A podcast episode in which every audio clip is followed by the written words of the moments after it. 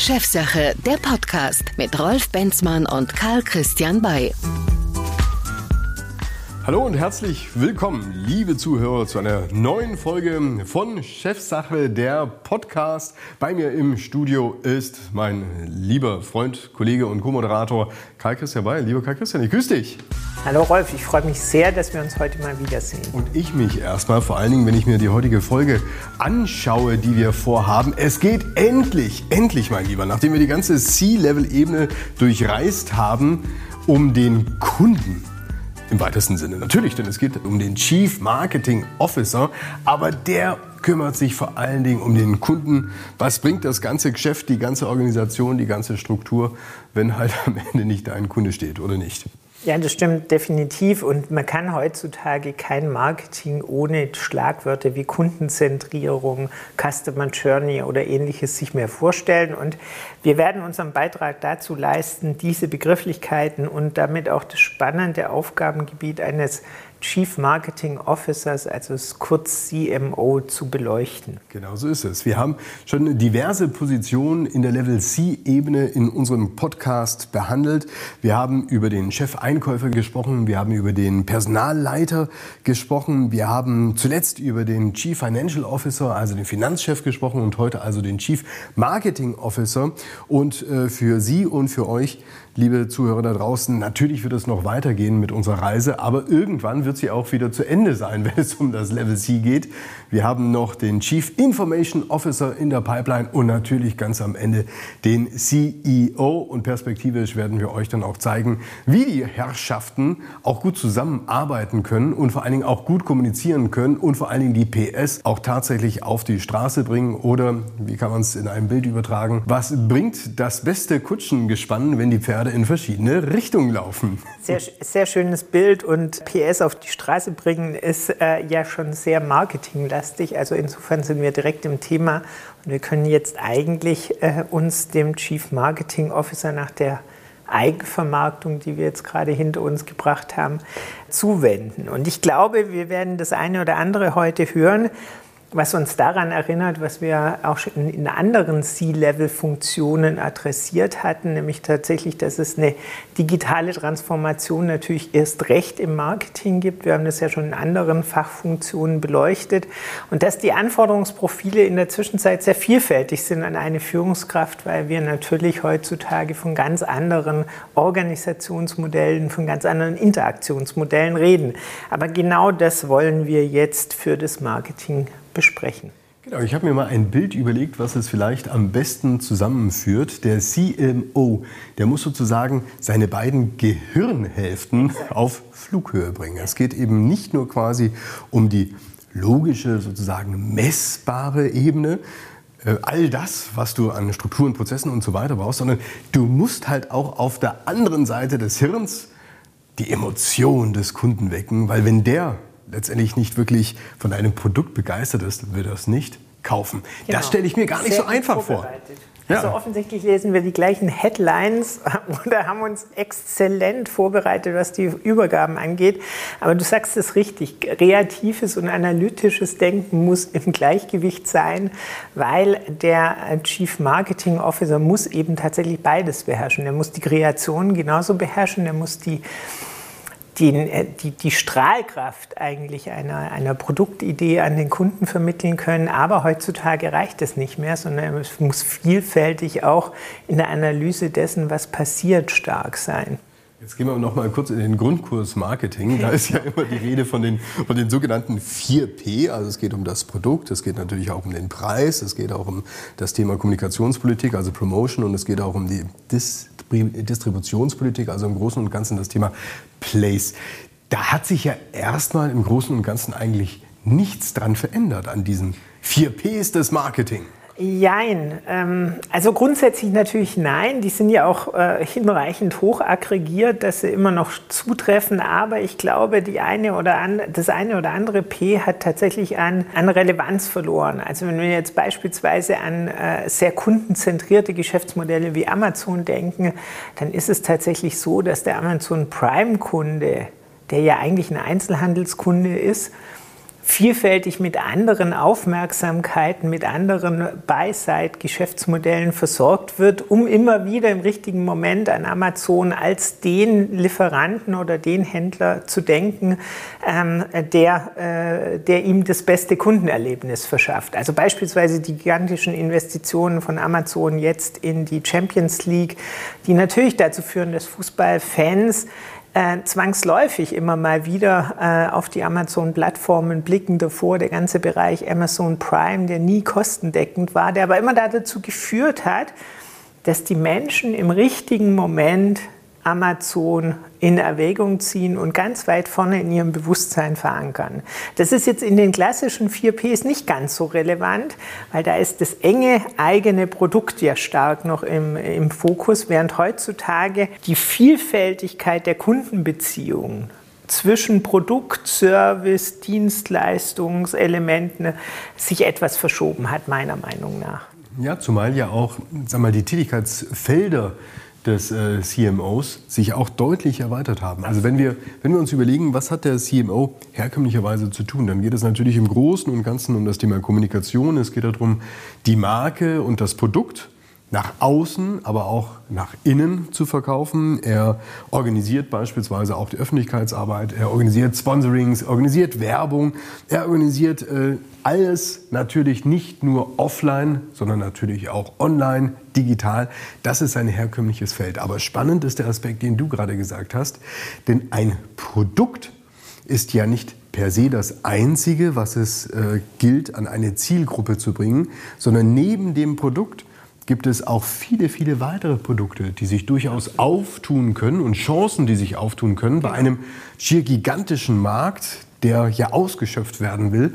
Das auf der einen Seite, aber es geht natürlich auch darum, diesen Markt so intern darzustellen in der eigenen Organisation, dass wir jetzt nicht mehr eben mit dieser blanken Zielgruppe zu tun haben, sondern in Zukunft eine größtmögliche Individualisierung darstellen. Wie ist das möglich? Ja, ich, ich glaube, in, in deinen Ausführungen waren viele Punkte drin, die, die interessant wären nachzuverfolgen. Äh, beispielsweise der, die, die Überlegung, die, die Geschäftsmodelle verlassen die eindimensionale Produktwelt und gliedern sich auf in Produktwelten, in Ökosysteme, in Plattformen. Das, auch das hatten wir ja schon verschiedentlich beleuchtet in denen, wie gesagt, Produkt, äh, Service, also Dienstleistung, Wartung, Betreuung, äh, viele, viele andere Aspekte auch eine Rolle spielen. Das kann auch äh, für das eine oder andere Geschäftsmodell, das sich zu weit von der Kernkompetenz entfernt, durchaus auch aus meiner Sicht jedenfalls eine Bedrohung sein. Also wenn ich gar nicht mehr weiß, wofür eine Marke steht, wenn ich gar nicht mehr die, die, die Verbindung eigentlich herstellen kann zu der ursprünglichen Kompetenz, dann wird es sicher schwer. Der zweite Punkt, ähm, äh, der, der es wert ist, beleuchtet zu werden, ist, wir haben in der Zwischenzeit, und das kann man gerade bei Großunternehmen äh, beobachten, im Marketing diverse Layer, also diverse Verantwortlichkeiten, diverse äh, Schichten. Und da gibt es also Brand Communication, Brand Marketing, die sich also tatsächlich um die Marke als, ähm, als Oberbegriff aller Produkte ähm, äh, begreifen, die gleichzeitig aber auch natürlich ganz stark heutzutage auf das Employer Branding abzielen mit ihren Maßnahmen. Und darunter hängt dann eigentlich das Produktmarketing, das viel enger schon das Produkt ansteuert, das aber natürlich idealerweise interagieren muss wieder mit den übergeordneten Markenkommunikationselementen, ähm, die heutzutage ja vielfältig bedient werden. Wenn man sich jetzt überlegt, wir, wir reden ja heutzutage auch immer von Omnichannel-Marketing, also sprich, wir haben viele, viele Wege zum Kunden, die wir, äh, auch das ist ein großer Unterschied zur Vergangenheit, multidivers praktisch ansteuern und anspielen müssen dann besteht da schon eine große Gefahr, dass das sehr uneinheitlich und sehr unrund wirken kann. Und genau da hat der Chief Marketing Officer auch eine ganz starke Verantwortung, eine ganz starke Rolle, all diese Kommunikationskanäle zu orchestrieren und zu managen und zu vereinheitlichen. Ich ähm, verstehe ihn schon fast wie so eine Art ähm, Reiseveranstalter. Ja, genau. Also wenn genau. wir über diese, über diese Customer ja. Journey sprechen, ja. dann ist er ja einer, der diese Reise veranstaltet für den Kunden und im Prinzip auch definiert, wo die Touchpoints sind mit dem Unternehmen.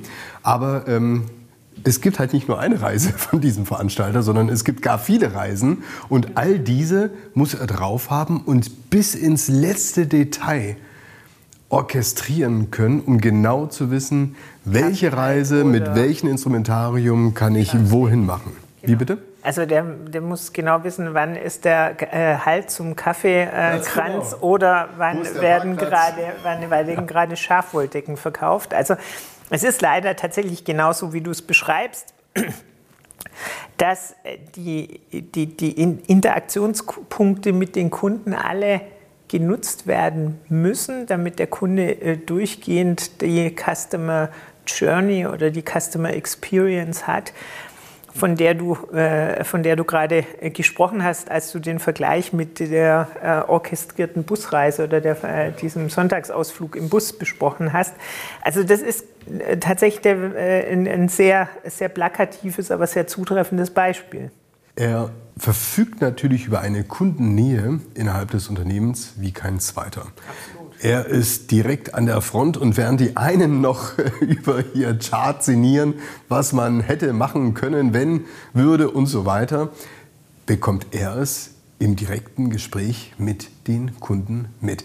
Das heißt, Wenn er, er muss gerade mit den Anwälten über Datenschutz redet. Ein riesiges Thema genau. können wir auch gleich noch flankieren, aber hierum geht es ja auch. Also das heißt, er ist sozusagen die Speerspitze des Unternehmens ja. oder anders gesagt, er ist das Ohr des Unternehmens im Markt und muss erstmal von den äh, Qualifikationen her in der Lage sein, gut zuhören zu können, was da draußen vielleicht ein Kundenproblem sein könnte und auch in der Lage sein, es übersetzen zu können in die eigene Organisation, dass die dann im besten Fall in der Lage ist, eine Antwort darauf zu finden. Hört sich einfach an, ist es aber nicht. Ja, und, und äh, zumindest aus meiner vielfältigen Beobachtung bei Unternehmen, die wir betreuen und auch aus der eigenen Erfahrung als Kunde, hattest du jetzt gerade meines Erachtens einen idealen Zustand geschildert, der damit beginnt, dass äh, das Unternehmen zunächst mal dem Kunden zuhört, die Kundenbedürfnisse abfragt und dann darauf seine Kampagnen ähm, letztendlich abzielt oder abrichtet. Das scheint mir ehrlich gesagt eine vielfältig nicht ganz zutreffende äh, Beschreibung der, der, des Sachverhaltes zu sein. Ich nehme vielfältig wahr, dass sehr aufwendig Produkt- oder, oder Markenkampagnen initiiert werden, die vergleichsweise wenig Interaktion mit dem Kunden im Vorfeld hatten, also wo nicht das Kundenbedürfnis oder auch die die Kundenerwartungen, die ja noch ein bisschen weniger ist als das eigentliche Bedürfnis, äh, letztendlich abgefragt wurden, sondern man ziemlich überzeugt war, dass man genau weiß, was jetzt gerade funktioniert, man ziemlich überzeugt war, wie man welches Produkt, welche Marketingstrategie äh, für die Gesamtmarke jetzt gerade unterbringt. Und wir merken ja dann tatsächlich auch, wie schnell solche Kampagnen auch am, an, am Kunden vorbeizielen und der Kunde sich eigentlich nicht wirklich mitgenommen äh, fühlt. Das hat man jetzt ganz jüngst, ausgerechnet hier in Baden-Württemberg, gesehen, ja mit der Landeskampagne The Land äh, wo, man, wo man eben auch den, genau den Eindruck hatte, äh, man hätte mal vorher ja fragen können, da hätten wir viel erfahren, was jetzt eben tatsächlich im Nachgang in den sozialen Medien an äh, negativer Rückmeldung kommt. Und ob man wirklich die Menschen, also in unserem Fall die Kunden, kennt, das ist vielfältig eine Unterstellung und nicht unbedingt die Tatsache. Ich habe mich schon auch gefragt, was hätte man denn besser machen können oder wie wäre es denn eigentlich richtig und warum hat es bei dem einen oder anderen Unternehmen, was eine Kampagne sozusagen am Markt vorbeigestaltet hatte, nicht geklappt? Was ist da schiefgelaufen? Ich hatte mir gedacht, naja, es kann durchaus sein, dass du solche fähigen Typen in der Position hast, der auch an den Markt sein Öhrchen richtet und auch weiß, was er will. Er aber möglicherweise nicht das Instrumentarium hat, diese Erkenntnisse innerhalb der eigenen Organisation zu verkaufen. Will heißen, natürlich braucht er Zahlen, Daten, Fakten, er muss es messen, er muss es unterfuttern können mit allem, was sozusagen die digitalen Möglichkeiten hergeben. Aber ich glaube auch, dass es darum geht, intern auch über Ressourcen zu verfügen, die nicht nur sozusagen in ein paar Charts dargestellt werden können, sondern wir sprechen hier wirklich auch über einen Mitarbeiterstab, der auch in dem Unternehmen eine solche Bedeutung hat, wie es eigentlich sein müsste. Ohne das Marketing wirst du künftig sehr große Probleme haben. Absolut, absolut. Ähm, man sieht es ja schon daran, dass Omnichannel einfach ein Vielfaches an Interaktionen tagtäglich nach sich zieht. Also früher, als ich, als ich äh, Kind war, hat äh, die Printanzeige oder im Extrem die Fernsehwerbung eigentlich Marken platziert. Heutzutage hat es an Relevanz dramatisch verloren, das eine wie das andere. Und wenn ich nicht in den sozialen Medien und dort in den relevanten Umgebungen für meine Zielgruppe unterwegs bin, dann, dann habe ich tatsächlich verloren. Und ich muss hohe Sichtbarkeiten erreichen. Ich muss also alle Möglichkeiten des Online-Marketings ausreizen, um mich zu positionieren und brauche sehr, sehr viele Inhalte und brauche sehr, sehr viel Aufmerksamkeit, um das aussteuern zu können. Und das über mehrere Kanäle bedingt tatsächlich auch ehrlich gesagt eine ganz andere Intensität der Kampagnen. Damit hast du ja nur das Moment dargestellt und nicht die Zukunft oder gar die Strategie. Wir wissen, dass Märkte sich rasant verändern. Das heißt, ähm, hier sehe ich wiederum den Chief Marketing Officer mal wieder in ganz wichtiger Nähe zum CEO.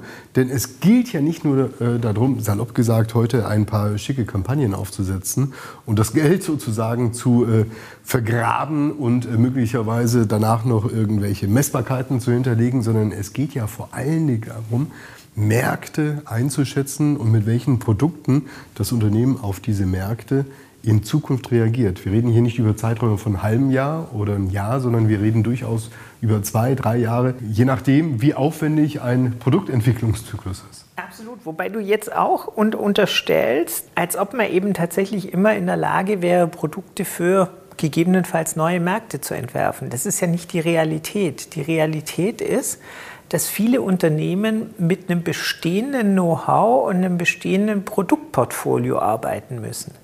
Und die müssen, nimmt die Automobilindustrie jetzt ihren Kunden erklären, dass der Verbrenner nicht mehr funktioniert und die Elektromobilität kommt. Was ganz andere Strukturen, siehe Volkswagen und die Auseinandersetzung um die Frage, was, was bedeutet eine strukturelle Transformation? Das zieht ja erhebliche, erhebliche Veränderungen nach sich. Die Marke wird sich verändern, das Produkt wird, äh, das, erst verändert sich das Produkt, damit dann aber auch die Marke. Wird ja auch wahrscheinlich ein systemischer Lösungsanbieter, um letztendlich dem irgendwann mal Rechnung zu tragen.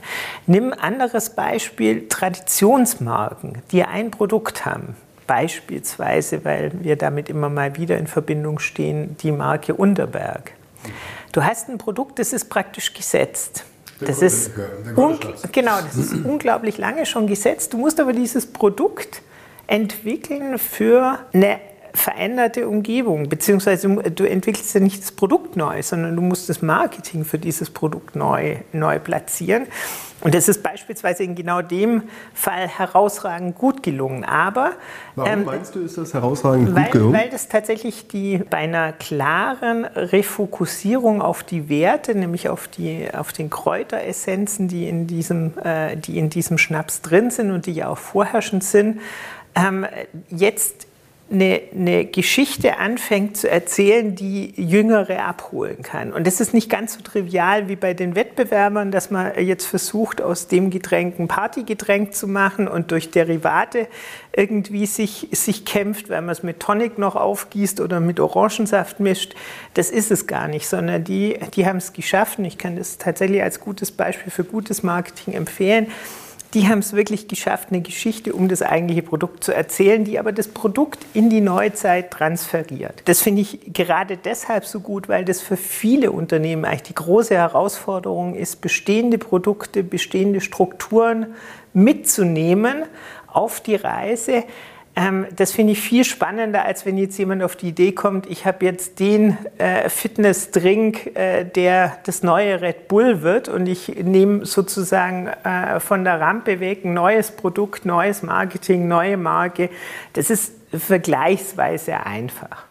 Dann lass uns mal an der Stelle ein äh, kurzes Zwischenfazit ziehen. Also wenn wir über den Chief Marketing Officer sprechen, dann sprechen wir hier über eine Person, die in der Lage ist, auf der einen Seite natürlich ähm, Datenkompetenz zu analysieren und diese auch in Maßnahmen umzusetzen. Wir sprechen aber auch über eine Person, die in der Lage ist, neben dem analytischen Denken auch natürlich das emotionale Denken in der, in der anderen Hirnhälfte sozusagen zu praktizieren um ganz nah am Kunden Erlebnisse zu erzeugen. Wir sprechen aber auch darüber, dass, äh, sag ich mal, die vier Ps des Marketing im Grunde nicht ihren Zauber verloren haben, wenn auch sie, wenn auch sie natürlich abgewandelt werden. Und wir sprechen darüber, dass das Thema Entwicklung von Produkten nah am Kunden, nah am Markt auch in Zukunft essentiell wird. Und das insbesondere vor der Herausforderung, dass du eine Transformation nach innen erwirken musst. Du hast gerade über das Thema Storytelling gesprochen.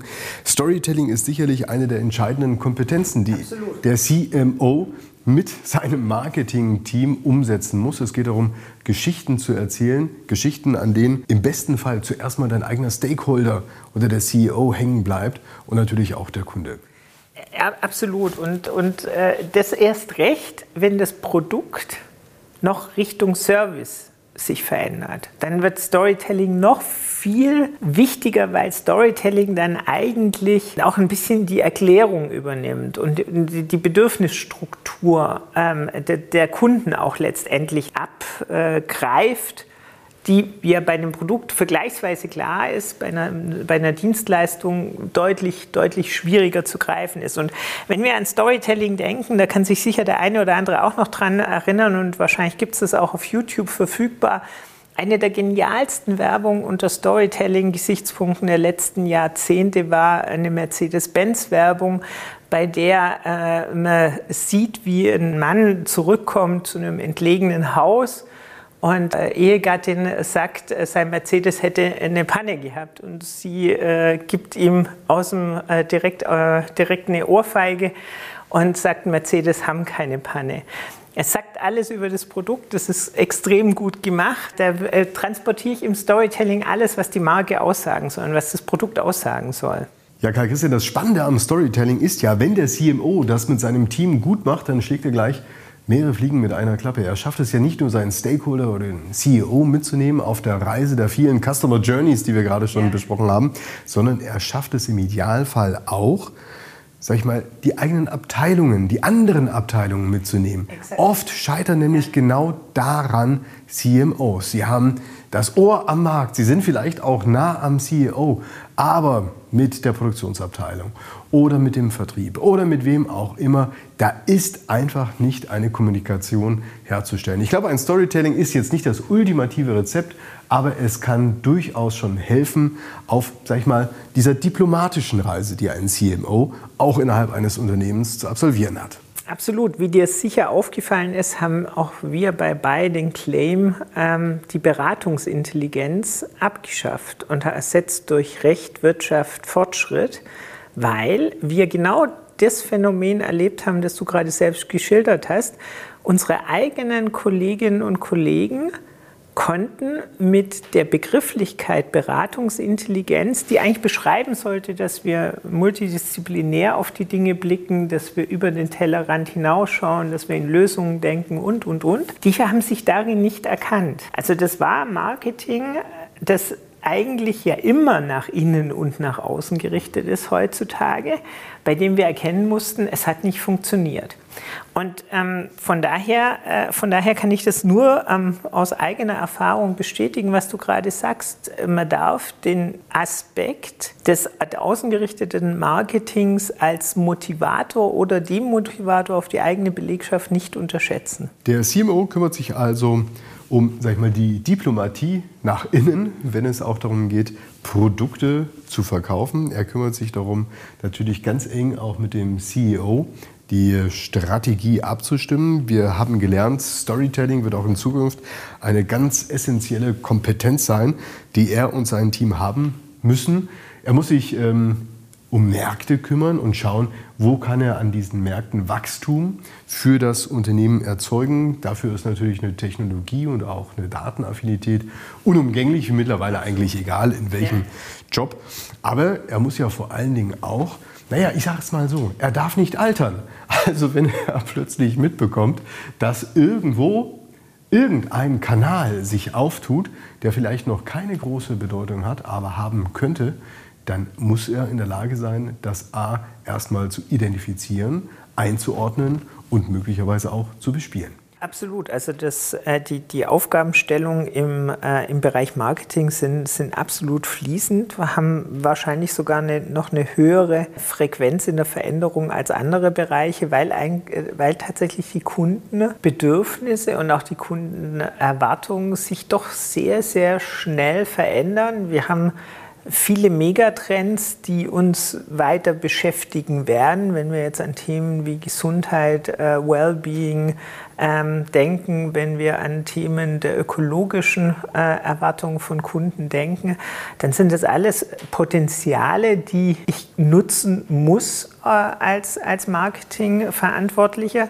bei denen ich aber, wenn ich ein Marketingversprechen abgebe, das nicht zutreffend ist, und das kennen wir ja aus Greenwashing, Ökowashing, wie auch immer, falle ich umso tiefer. Also von daher ist die Glaubwürdigkeit meiner Marketingaussage oder meiner, meiner Produktbeschreibung wird immer wichtiger, wird immer zentraler, ähm, um tatsächlich auch diese, dieses Kundenvertrauen zu erreichen, das jeder haben möchte. So, und damit der gute Mann nicht allein oder Frau alleine dasteht, würde ich ganz gerne unseren heutigen Podcast mit einer Handlungsempfehlung sozusagen enden lassen. Nehmen Denn, Sie Datenschutz Also auch wichtig, aber daneben wird es ähm, vor allen Dingen ja auch darum gehen, dass man eben diesen Herrn oder diese Dame nicht alleine auf weiter Flur kämpfen lässt und mit, ähm, sag ich mal, spärlichen Budgets ausstattet. Weil Hand aufs Herz, Lieber Karl Christian, du kennst auch viele Unternehmen. Das Marketing scheint mir tatsächlich gerade auch in diesen Zeiten besonders unterversorgt zu sein, wenn es um Geld geht, wenn es um Budgets geht, wenn es um Personal geht, aber auch wenn es darum geht, diese Herrschaften, die da sitzen, wirklich auch auf dem Transformationszug mitzunehmen, sie zu qualifizieren, sie auszubilden, sie weiterzubilden. Oder irre ich mich da etwa völlig? Nein, absolut. Also das kann ich, das kann ich tatsächlich alles unterstreichen, was du, äh, was du gesagt hast. Ich hatte auch den, den Einwurf mit dem Datenschutz durchaus ernst genommen. Auch der ist geschäftskritisch für gutes Marketing. Das hören die Verantwortlichen nicht immer so gerne. Aber heutzutage kann auch, kann auch selbst der krude Datenschutz ein Wettbewerbsvorteil sein, wenn ich Dinge für den Kunden verlässlicher und vertrauenswürdiger erledige als meine Wettbewerber. Ja, und damit kommen wir zum Ende unseres heutigen Podcasts rund um den CMO. Lieber Karl Christian, der Zug fährt weiter in der Level C-Ebene. Nächste Station. Warum sollten unsere Hörer unbedingt sich den CIO, also den Chief Information Officer, reinziehen? Ich glaube, in, in, den, in den letzten Podcasts, in denen wir die verantwortlichen Geschäftsleitungsmitglieder in den verschiedenen Funktionen beleuchtet hatten, wurde immer wieder über Digitalisierung gesprochen, wurde immer wieder über einheitliche äh, Plattformen, einheitliche Technologien gesprochen, die bereichsübergreifend zur Verfügung sein müssen ähm, oder zur Verfügung stehen müssen, besser gesagt. Und dafür ist letztendlich der Chief Information äh, Officer zuständig und der bündelt letztendlich alle technologischen Herausforderungen einer digitalen Transformation in seiner Rolle. Und von daher ist es mehr als wert, beleuchtet zu werden. Erst recht auch vor dem Hintergrund, dass er oft auch im Fokus steht derjenigen, die es gar nicht nett meinen mit dem Unternehmen. Wir werden auch über Cyberattacken in dem Kontext sprechen und was da noch so alles unterwegs ist. Also von daher, liebe Zuhörer, lassen Sie sich diese Folge nicht entgehen. Herzlichen Dank fürs Zuhören. Ich wünsche alles Gute und freue mich, wenn Sie und ihr das nächste Mal wieder mit dabei seid. Ich freue mich auch auf ein Wiederhören und bleiben Sie uns gewogen.